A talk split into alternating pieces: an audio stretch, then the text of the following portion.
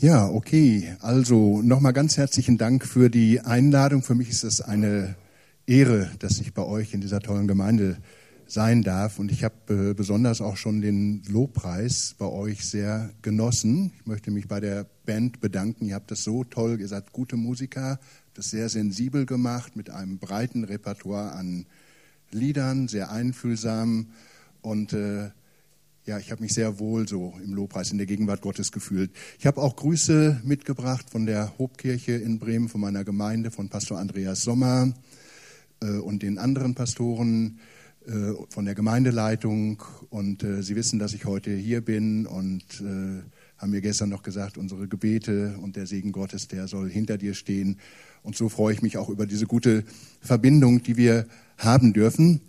Das äh, Thema meiner Predigt heute heißt, unser Gott kommt und schweigt nicht. Unser Gott kommt und schweigt nicht. Ich habe so über diesen Bibelvers, ich komme da gleich noch drauf, in den letzten sechs Wochen ziemlich intensiv nachgedacht. Und äh, ich habe da auch oft drüber gesprochen, in den verschiedensten Kontexten. Ich bin ja so unterwegs in verschiedenen Kirchen und Gemeinden. Äh, ich schreibe Wochenendsegen für Sozialwerk. Da wird der Matthias vielleicht, äh, wenn er mal reinschaut, einen Teil der Predigt heute drin äh, wiedererkennen. Ich halte regelmäßig mehr oder weniger das Mittagsgebet im Bremer Dom, bin in Einrichtungen für psychisch kranke Menschen, für alkoholabhängige Menschen unterwegs. Und oft mache ich das so, dass ich so ein Monatsthema habe oder für ein, zwei Monate und das beackere ich dann und äh, breche das runter in die verschiedensten Kontexte, in denen ich unterwegs bin. Und dieses Wort, unser Gott kommt und schweigt nicht, aus dem Psalmen hat mich sehr bewegt in den letzten Wochen.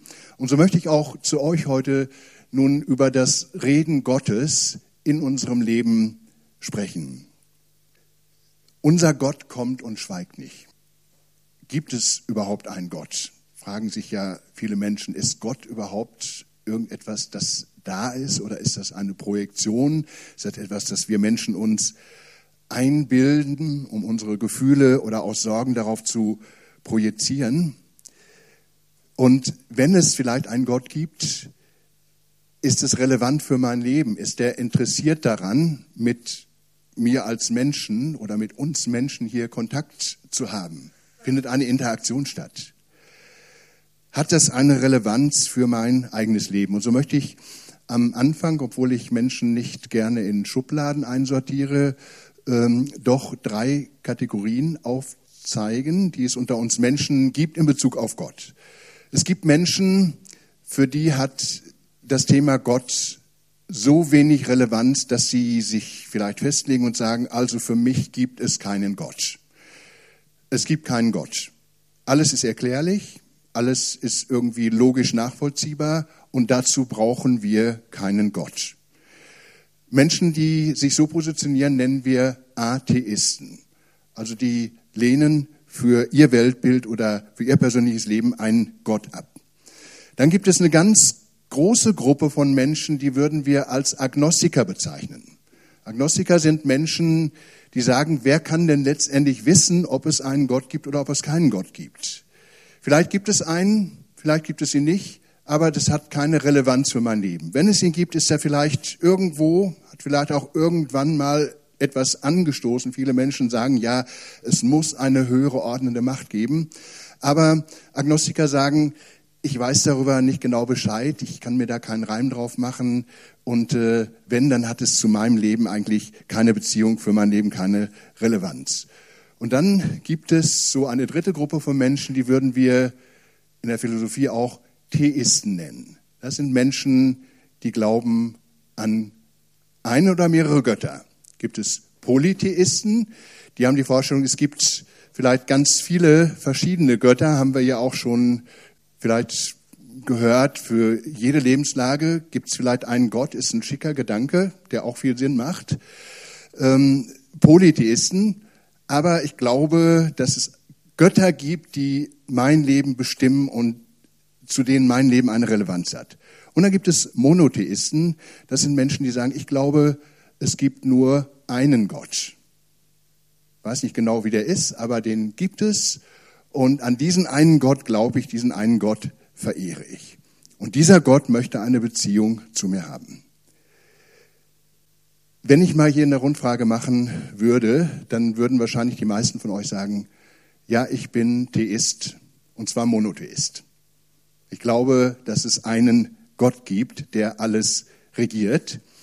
Und dieser Gott spricht zu meinem Leben. Darum heißt der erste von den vier Punkten meiner Predigt, Gott redet laut und deutlich. Wir wollen uns einmal auf das Bibelwort einlassen. Das erste ist Psalm 50, Vers 1 bis 3. Ein Psalm Asafs. Gott der Herr, der Mächtige, redet und ruft der Welt zu, vom Aufgang der Sonne bis zu ihrem Niedergang. Aus Zion bricht an der schöne Glanz Gottes. Unser Gott kommt und schweiget nicht. Fressendes Feuer geht vor ihm her und um ihn her ein gewaltiges Wetter. In diesem ersten Punkt meiner Predigt möchte ich auf den lauten Gott zu sprechen kommen. Auf Gott, der aus der Transzendenz in unsere Welt, in unser Leben hineinspricht, und zwar laut und deutlich, so dass wir das vielleicht auch verstehen und hören können. Die Menschen des Altertums, die haben Gottes lautes Reden zum Beispiel in Naturereignissen verstanden. Also wenn ein großes Unwetter war, hat man das gedacht und formuliert auch in der Bibel, Gott ist im Gewitter. Oder wenn ein Erdbeben war, ein Naturereignis, eine Katastrophe, Gott ist im Erdbeben. Oder wenn ein Sturm war, Gott offenbart sich im Sturmwind. Oder wenn kriegerische Auseinandersetzungen waren, Gott offenbart sich im Krieg und er ist der Herr der Herrscharen. Das war so im Altertum ein bisschen das Verständnis.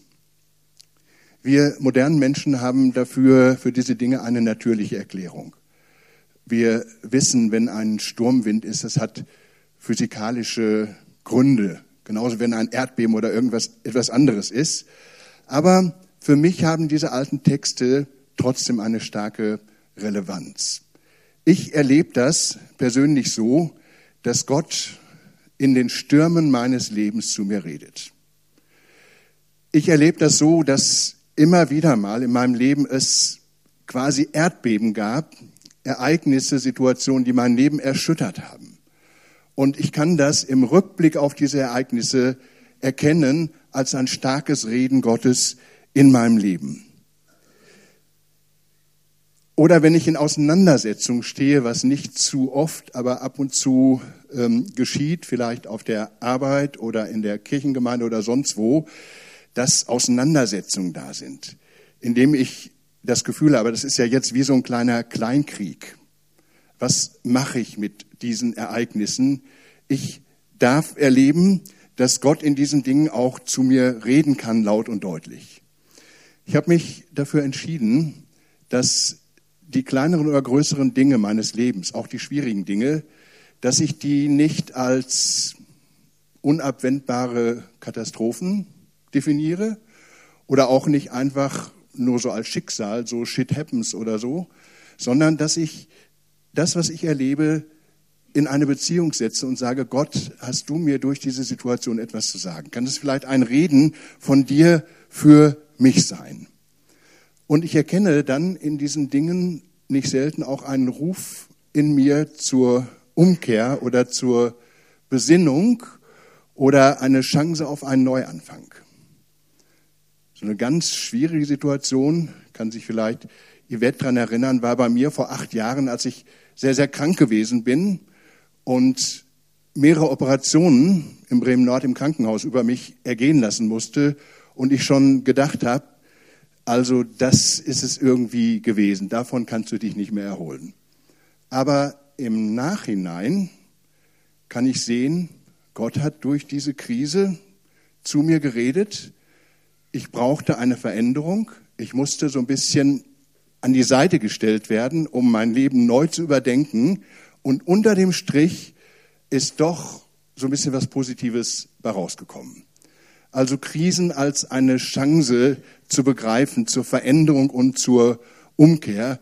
Und ich bin heute, nach einem Abstand von acht Jahren, dankbar dafür. Das Leben muss nach vorne gelebt werden und wird nach hinten verstanden. Das ist so meine Erfahrung. Unser Gott kommt und schweigt nicht. Er spricht zu uns, manchmal durch aufrüttelnde Erfahrungen, die wir in unserem Leben machen müssen. Vielleicht befindest du dich gerade in einer Situation, die schwierig ist, wo Fragen dein Herz bewegen, wo du nicht weißt, wie kommst du aus dieser Situation mit einem guten Gefühl raus. Vielleicht ist es ein Aspekt zu sagen und zu fragen, Gott, kannst du mich dadurch verändern? Kannst du dadurch zu mir sprechen? Vielleicht kannst du das heute einmal so machen, dass du eine schwere Situation als ein Anklopfen und Reden Gottes zu dir empfinden kannst. Ist eine Möglichkeit. Ich bin ja nun ähm, Pfingstler. Und wir Pfingstler lieben das laute Reden Gottes. Wir brauchen auch immer Zeichen und Wunder. Also wir brauchen immer so irgendwas Lautes und sehr Deutliches. Wir wissen davon zu reden, äh, eine Bekehrung zu Gott, das war ganz dramatisch, so wie bei mir. Eine bewusste Lebenswende, eine Taufe im Heiligen Geist, wo man ganz und gar ausgefüllt wurde mit der Gegenwart Gottes. Zeichen und Wunder, die Gott in unserem Leben getan hat. Hey Leute, ich bin immer noch Pfingstler aus Überzeugung, aber ich habe eins eingesehen. Das Leben ist keine Kette und Folge von unaufhörlichen Supererlebnissen. Ganz und gar nicht. Das Leben spielt sich allermeistens in einem relativ normalen grauen Alltag ab. Und dann ist für mich oft die Frage, wo ist da Gott? Unser Gott kommt und schweigt nicht. Habe ich ihn noch nie gehört, geschweige denn erfahren? Und damit komme ich zum zweiten Punkt meiner Predigt, 1. Könige 19, 11 bis 13. Gott redet in den alltäglichen Dingen zu uns. Ich lese uns den Text nochmal parallel. Der Herr sprach, geh heraus und tritt hin auf den Berg vor den Herrn. Und siehe, der Herr ging vorüber. Und ein großer, starker Wind, der die Berge zerriss und die Felsen zerbrach, kam vor dem Herrn her. Der Herr aber war nicht im Winde. Nach dem Wind kam ein Erdbeben, aber der Herr war nicht im Erdbeben. Nach dem Erdbeben kam ein Feuer, aber der Herr war nicht im Feuer. Und nach dem Feuer kam ein sanftes, stilles Sausen. Als das Elia hörte, verhüllte Herr sein Antlitz mit seinem Mantel und ging hinaus und trat in den Eingang der Höhle. Elia, kennt ihr aus der Bibel, ein Mann Gottes. Auf dem Berg Kamel hat er ein großes Wunder erlebt. Gott hat ihn gebraucht, um die Feinde Israels in Angst und Schrecken zu versetzen. Doch nach diesem sehr herausfordernden geistlichen Höhepunkt fällt Elia in ein tiefes Loch. Wenn man seinen seelischen Zustand in der Bibel liest, könnte man sagen, der ist von einer manischen Erfahrung in eine tiefe Depression abgestürzt. Und jetzt redet Gott ganz anders zu ihm und er teilt seinem Freund Elia eine gute und wichtige Lektion. Elia, ich bin nicht nur in den dramatischen Situationen deines Lebens, nicht nur in den Höhepunkten deines Lebens für dich da, sondern ich bin immer für dich da. Lerne das, ich bin immer da. Ich komme zu dir und schweige nicht, aber mein Reden zu dir geschieht meist im Alltag, in der Stille, in den normalen Situationen. Um das zu begreifen, musst du selber dich zurücknehmen und musst still werden, achtsam und aufmerksam durchs Leben gehen. Aber ich bin immer für dich da, Elia, aber eben meistens im stillen, sanften Sausen des Heiligen Geistes. Elia, verstehst du das? Für mich ist das eine ganz wichtige Lektion in meinem Verständnis Gottes und des christlichen Glaubens geworden. Das Leben mit Gott, diese wunderbare Geborgenheit, ein sinnerfülltes Leben zu haben, dieses Vertrauen zu Gott, diese Hoffnung und Zuversicht, die wir als Christen erleben dürfen, dass das eben nicht in einer unaufhörlichen Folge von Tief- oder Höhepunkten geschieht, sondern im alltäglichen Leben mit dem Herrn. Ich nenne euch mal ein paar Beispiele, was das für mich heute bedeutet. Ich darf Opa sein. Also wenn ihr Opa Uli zu mir sagt, bin ich nicht beleidigt. Ich habe mittlerweile zwei Enkelkinder. Und äh, ich kannte das immer bisher nur vom Hörensagen. Mein bester Freund, der hat schon relativ lange acht Enkelkinder. Ist genauso alt wie ich. Meine beiden Enkelkinder sind sechs Monate und anderthalb Jahre. Und heute weiß ich, wovon Martin immer geredet hat. Wenn ich bei Marlin, das ist die kleine Tochter meines Sohnes Samuel, zu Besuch sind und die Kleine kommt auf mich zu und wenn ich meine Mundharmonika rausnehme und mache ein bisschen Musik für sie, stellt sie sich vor mich hin und fängt an zu tanzen und ich sehe ihre Augen leuchten und sehe ihre Freude, das ist für mich, als wenn Gott zu meinem Herzen redet leuchtenden Augen eines Kindes ein gesundes Enkelkind zu haben, nicht selbstverständlich. Gott redet zu mir durch die Augen eines Kindes. Ich bin viel mit dem Rad unterwegs. Wenn ich nach Oldenburg zur Uni fahre, fahre ich, wenn es irgendwie geht, am liebsten mit dem Rad hin. Dann habe ich abends so 100 Kilometer auf dem Tacho. Und ich liebe es, ähm, an Flüssen vorbeizufahren mit meinem Rad. Äh, ich kenne die alle mittlerweile sehr gut. Also ich fahre an der Weser, ich fahre an der Lesum, ich fahre an der Hamme und an der Wümme, ich fahre an der Hunte und an noch dem einen oder anderen Fluss. Und wenn ich so auf dem Rad sitze, bin gerade in der Werkstatt gewesen, mein Rad ist 28 Jahre, erstes Tretlager, paar 10.000 Kilometer. Und der ähm, Radhändler sagt, Uli, du hast einen total gleichmäßigen Stil deine Kilometer abzuspulen, sonst wäre das Rad schon längst, das Tretlager schon längst im Eimer. Ich fahre meditativ. Weiß nicht, ob da jemand was mit anfangen kann. Ich spule meine 40, 50, 60, 80 Kilometer ab, gleichmäßig wie ein Uhrwerk. Und wenn ich dann so an einem Fluss vorbeifahre und ich fahre sehr gerne nachts, gerade jetzt, wenn Vollmond ist, und ich sehe dann, wie sich das, wie sich der Mond im Wasser spiegelt, und ich höre den Schrei der Wildgänse, und das Quaken der Frösche und all diese Dinge, das ist in meinem Herzen ein Widerhall von meinem wunderbaren Schöpfer. Und ich spüre die Stimme Gottes in meinem Herzen, wenn ich nachts an einem Fluss vorbeifahre. Ist das spooky oder kann man das nachvollziehen? Ja, also ich, ich definiere das für mich so, äh, Gott redet zu mir durch den Fluss. Wie cool ist das denn? Oder wenn ich mal wieder in irgendeinen oder anderen Schlamassel reingeraten bin. Passiert mir nicht mehr so oft wie früher, aber passiert. Ähm, und ich komme wieder aus dem Schlamassel raus. Dann spüre ich in meinem Herzen, das habe ich nicht selber so gut hingekriegt, denn ich krieg's leider meistens nicht gut hin, aber Gott hat mir geholfen. Ich spüre das Wirken und das Reden Gottes in meinem Herzen. Oder wenn ich morgens meine Bibel aufschlage, ich versuche, kriege ich nicht immer hin, bin am liebsten immer gleich um 6 Uhr am PC, fange an zu arbeiten, aber ich versuche mich immer wieder zu disziplinieren. Nimm erstmal deine Bibel zur Hand und lese mal einen kleinen Abschnitt in der Bibel und lass es auf dich wirken. Dann merke ich doch immer wieder, dass durch dieses alte Bibelwort, dass es da eine feine, leise Stimme in meinem Herzen gibt, Gott fängt an zu reden.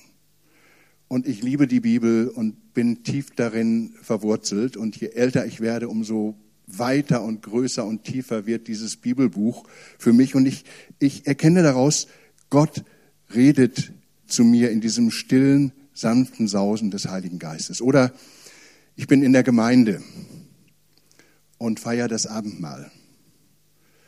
Ich lerne da von meinen katholischen orthodoxen Geschwistern viel, was für eine Wertschätzung dort in das Mahl des Herrn hineingelegt wird. Ich war gerade letzte Woche äh, delegiert in einen orthodoxen Weihnachtsgottesdienst. Sie haben ja letzte Woche Weihnachten gefeiert.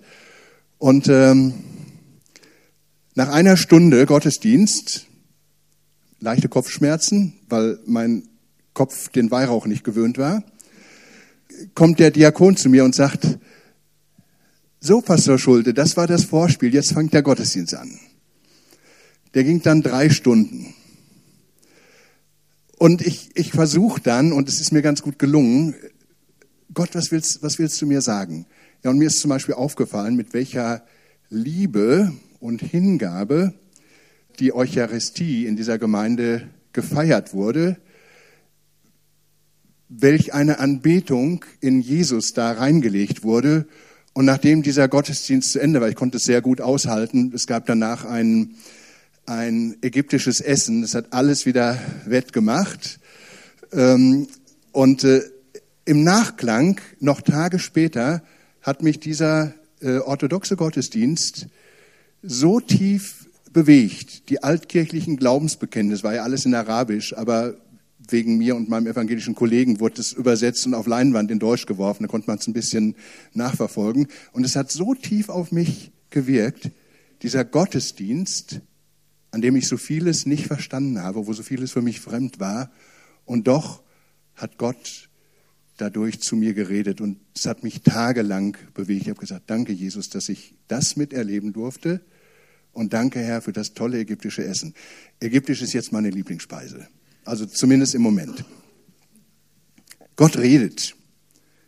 Nicht immer laut und dramatisch, meistens in den alltäglichen Dingen. Und da ist es für dich und mich vielleicht wichtig, dass ich meine Antenne ausfahre und einfach offen bin für Jesus und für sein Wirken. Es gibt ein Reden Gottes, damit komme ich zum dritten Punkt, das ist ungleich wichtiger und größer. Das lesen wir in Hebräer 1, Vers 1 bis 3. Nachdem Gott vor Zeiten vielfach und auf vielerlei Weise geredet hat zu den Vätern durch die Propheten, hat er zuletzt in diesen Tagen zu uns geredet durch den Sohn, den er eingesetzt hat zum Erben über alles, durch den er auch die Welten gemacht hat. Er ist der Abglanz seiner Herrlichkeit und das Ebenbild seines Wesens und trägt alle Dinge mit seinem kräftigen Wort. Und er hat vollbracht die Reinigung von den Sünden und hat sich gesetzt zu Rechten der Majestät in der Höhe. Für mich ist das tiefste, essentiellste und wichtigste Reden Gottes, das ich erfahren darf, ist der Sohn, ist Jesus Christus. Gott hat immer geredet zu uns Menschen. Gott hat sich immer bemerkbar gemacht, aber das deutlichste und wichtigste und stärkste ist, dass er seinen Sohn gesandt hat, dass Gott in Jesus Mensch geworden ist und das redet zu mir. Das ist es, was letztlich mein Herz überwunden hat. Ich bin eine Beute von Jesus Christus.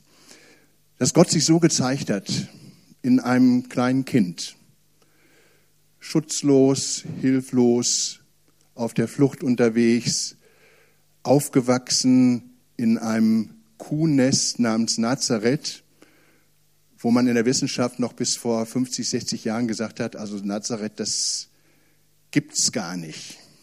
Ja, hat man erst irgendwie vor 60 Jahren so ein Täfelchen entdeckt, wo in hebräischer Sprache der Ort Nazareth drauf stand. In einem unbedeutenden Wort, wo noch niemals ein Weg hin, Ort, wo noch niemals ein Weg hinführte. Da ist Jesus aufgewachsen, hat irgendwann seinen natürlichen Beruf den Rücken gekehrt, hat in seinem Herzen empfunden, ich bin von Gott berufen, Gottes neue Welt anzukündigen, hat gepredigt unter armen, einfachen Leuten, hat sich mit allen Menschen an einen Tisch gesetzt. Und dieser Jesus ist für mich nach der Heiligen Schrift das deutlichste und stärkste Reden Gottes. Dieser Jesus, der irgendwann, weil er sich mit den Obersten, mit der Tempelaristokratie angelegt hat, gekreuzigt wurde, weil er zu unbequem war, der aber nach drei Tagen auferweckt wurde, wie wir Christen glauben, gesehen wurde von vielen Menschen und der eine verängstigte Jüngerschar neu begeistert hat mit seinem Heiligen Geist. Und so ist die Kirche entstanden, wie wir auch heute schon gehört haben. Jesus ist das ganz große und deutliche Reden Gottes, das eindringlichste Reden Gottes, der auferstandene Christus. Haben wir das erlebt oder können wir das glauben? Können wir uns darauf einlassen? Für mich ist das das wichtigste und existenziellste Reden Gottes. Religion ist gut, Frömmigkeit ist gut, eine Begegnung mit dem auferstandenen Herrn in unserem Herzen ist das, was letztendlich alles verändert und was den Unterschied macht. Er ist nicht hier, er ist auferstanden, so sagen die Menschen, die sich später Christen nennen, eine Botschaft, die die Welt verändern wird. Ich komme zum letzten Punkt. Gott redet bis heute durch das Bekenntnis unseres Glaubens. Philippa 2, Vers 5 bis 11. Seid so unter euch gesinnt, wie es der Gemeinschaft in Jesus Christus entspricht. Er, der in göttlicher Gestalt war, hielt es nicht für einen Raub, Gott gleich zu sein, sondern entäußerte sich selbst und nahm Knechtsgestalt an, war den Menschen gleich und der Erscheinung nach als Mensch erkannt. Er erniedrigte sich selbst und ward gehorsam bis zum Tod, ja zum Tod am Kreuz. Darum hat ihn Gott auch erhöht und ihm den Namen gegeben, der über alle Namen ist, dass in dem Namen Jesus sich beugen sollen aller derer Knie, die im Himmel und auf Erden und unter der Erde sind und alle Zungen bekennen sollen, dass Jesus Christus der Herr ist zur Ehre Gottes des Vaters. Das ist ein ganz altes christliches Glaubensbekenntnis.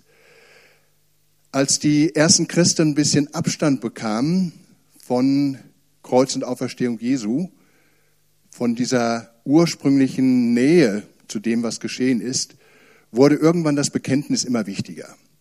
Zuerst hieß das christliche Glaubensbekenntnis, Christus ist der Herr. Christus ist der Herr. Und später hat man das ein bisschen weiter ausformuliert, wie wir gerade gelesen haben. Diese wunderbaren Worte äh, sind etwa 60 ähm, nach Christus entstanden, also im Jahre 60 nach Christus. 30 Jahre liegen Tod und Auferstehung des Herrn zurück. Und da hat der Apostel Paulus dieses Bekenntnis formuliert. Für mich heute ist das Bekenntnis meines Glaubens sehr wichtig. Ich weiß nicht, wie euch das geht. Ich spreche gerne, wenn ich in der evangelischen Kirche predige, mit anderen Christinnen und Christen das apostolische Glaubensbekenntnis zusammen. Weil mich zu vergewissern, ich glaube an Jesus Christus, er ist mein Herr, er ist für mich gestorben, ich glaube, er ist auferstanden und er lebt. Er lebt in mir und ich möchte meinen Glauben mit anderen Menschen teilen. Das ist für mich heute eine ganz wichtige Säule die, auf die ich auch mein Leben gründe. Ein Bekenntnis zu Jesus Christus. Und damit komme ich zum Schluss meiner Predigt. Der Apostel Paulus beschließt seine Briefe öfter mit einer Parenese, also mit einer ethischen Ermahnung. Er malt den Menschen Jesus vor Augen, so dass das Herz erwärmt wird und man sagt, ah, wie geil ist das denn? Wie gut ist Jesus? Wie gut ist Gott? Und dann macht er eine Ermahnung. Und so hier in Philippa 2, ein jeder von euch soll so gesinnt sein, wie Jesus Christus auch gesinnt ist. Ganz schlicht und einfach. Mir hilft das ganz gut. Ich habe mir unter meine Predigt dazu geschrieben, mach's wie Jesus, werde Mensch. So, das ist sowas, ich bin so ein schlichter Mensch. Äh, mir hilft das. Mir, mir, helfen so einfache Sprüche. Ich kann es nicht so, nicht so gerne äh, kompliziert verstehen. Mach's wie Jesus, werde Mensch. Gott wurde Mensch in Jesus. Er wohnte unter uns. Wir haben seine Herrlichkeit ein, angeschaut als eines eingeborenen Sohnes vom Vater voller Gnade und Wahrheit. Lass uns doch so wie Jesus machen. Lass uns Menschen werden. Lass uns Jesus Christus nacheifern, ganz praktisch und schlicht und ergreifend im Alltag. Also vier Punkte hatte meine Predigt, Gott redet, manchmal laut und deutlich und vielleicht sind gerade die schweren, herausfordernden Situationen in unserem Leben ein Reden Gottes für uns. Das zweite war, meistens redet Gott in den kleinen und alltäglichen Dingen. Schau doch mal in die Augen deines Kindes oder deines Enkelkindes und guck, was Gott dir dadurch sagen will. So mal ganz einfach. Oder fahr an der Würme mit dem Rad lang. Matthias tut das ja vielleicht öfter mal. Und guck, was redet Gott zu dir im Fluss. Also es kann sehr, sehr hilfreich sein, ne? so in den einfachen Dingen, kleinen Dingen Gottes reden zu erfahren. Das dritte, vergiss nie, das lauteste und deutlichste Reden Gottes in der gesamten Menschheitsgeschichte, das glauben wir Christen, ist, dass Gott in Jesus Mensch geworden ist, Fleisch geworden ist, hat unter uns gewohnt. Das ist das, was unser Herz überwindet und uns frei und froh machen kann. Und das vierte und letzte, verachte nicht das Bekenntnis deines Glaubens. Reduziere das immer wieder auch auf die Essenz. Jesus Christus für dich und mich gestorben, auferstanden, lebend durch den Heiligen Geist im Herzen. Und der Sack wird bei Paulus immer zugebunden mit der Parenese, mit der Ermahnung, mach's wie Jesus, werde Mensch. Amen.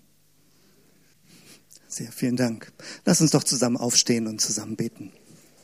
Herr, all das, was gesagt wurde, wollen wir hören, auch als Worte von dir, als Inspiration, als Ermutigung, die direkt in unser Leben hineinsprechen, dass du redest durch dein Wort, durch das, was Uli gesagt hat. Danke, Jesus. Danke für all das, was an Resonanz da ist. Und wir freuen uns darüber, dass du zu uns redest. Wir beten darum, dass du in diesem neuen Jahr auf viele Weise zu uns redest. Laut und leise, durch Christus, durch Bekenntnisse, durch andere Christen, die uns inspirieren. Wir brauchen dein Reden. Wir wollen dein Reden. Wir wollen lernen, dich aufmerksam zu hören und achtsam zu sein, die vielen Gestaltungen deines Redens aufzunehmen und darauf zu hören und nicht taub zu sein.